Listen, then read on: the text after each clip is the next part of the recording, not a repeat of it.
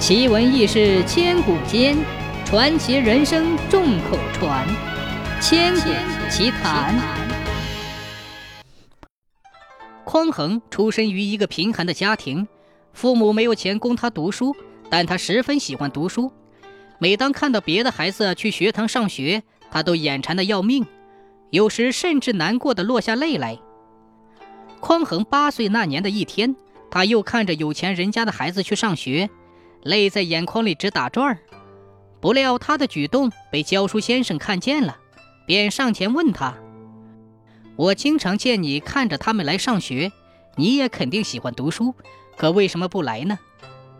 匡衡难过的说：“我家中贫寒，白天还得帮父亲干活，没钱没时间读书。”教书先生看他如此难过，便想看看他是不是读书的料。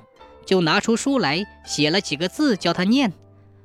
没想到匡衡只念了一遍，就全部记住了。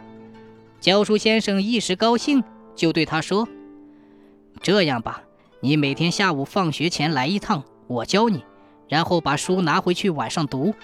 第二天上学再把书还给我，我只教书不收钱，你看怎么样？”匡衡一听，高兴地说。太好了，我该怎么感谢您呢？先生说：“不用谢，只要你用功读书，学得好，将来能成大才，就是对我最好的报答。”当天，匡衡就照办了。可是，当他把书拿回家看了，不一会儿天就黑了。家中平时连买油盐酱醋的钱都没有，哪里还有钱买灯油呢？可他有法子，像古人一样，在月光下读书。借血光读，可是没有月光、没有血光的时候呢？这又急坏了爱读书的匡衡。巧了，匡衡的幼邻是个富户，晚上总是点着蜡烛，四周通明，到很晚才熄灭。他就去跟邻居商量借光读书，可无论怎样哀求，邻居也不同意，还说了很多难听的话。匡衡回到自己家里，发誓要把书读下去。他开动脑筋琢磨如何办才好。突然，他发现邻居家有一个神龛供奉在自己家的隔壁，龛前的蜡烛彻夜不熄。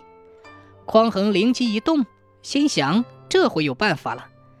他马上找来工具，在自己家的墙壁上偷偷凿了一个洞，顿时有一缕烛光透射过来。匡衡把书拿过去一试，上面的字还能看清楚。他高兴得又蹦又跳，捂着嘴笑起来。从此，匡衡就利用这偷来的一缕烛光，每天晚上坚持读书。后来，当匡衡成才之后，拿着钱向这家邻居表示了感谢。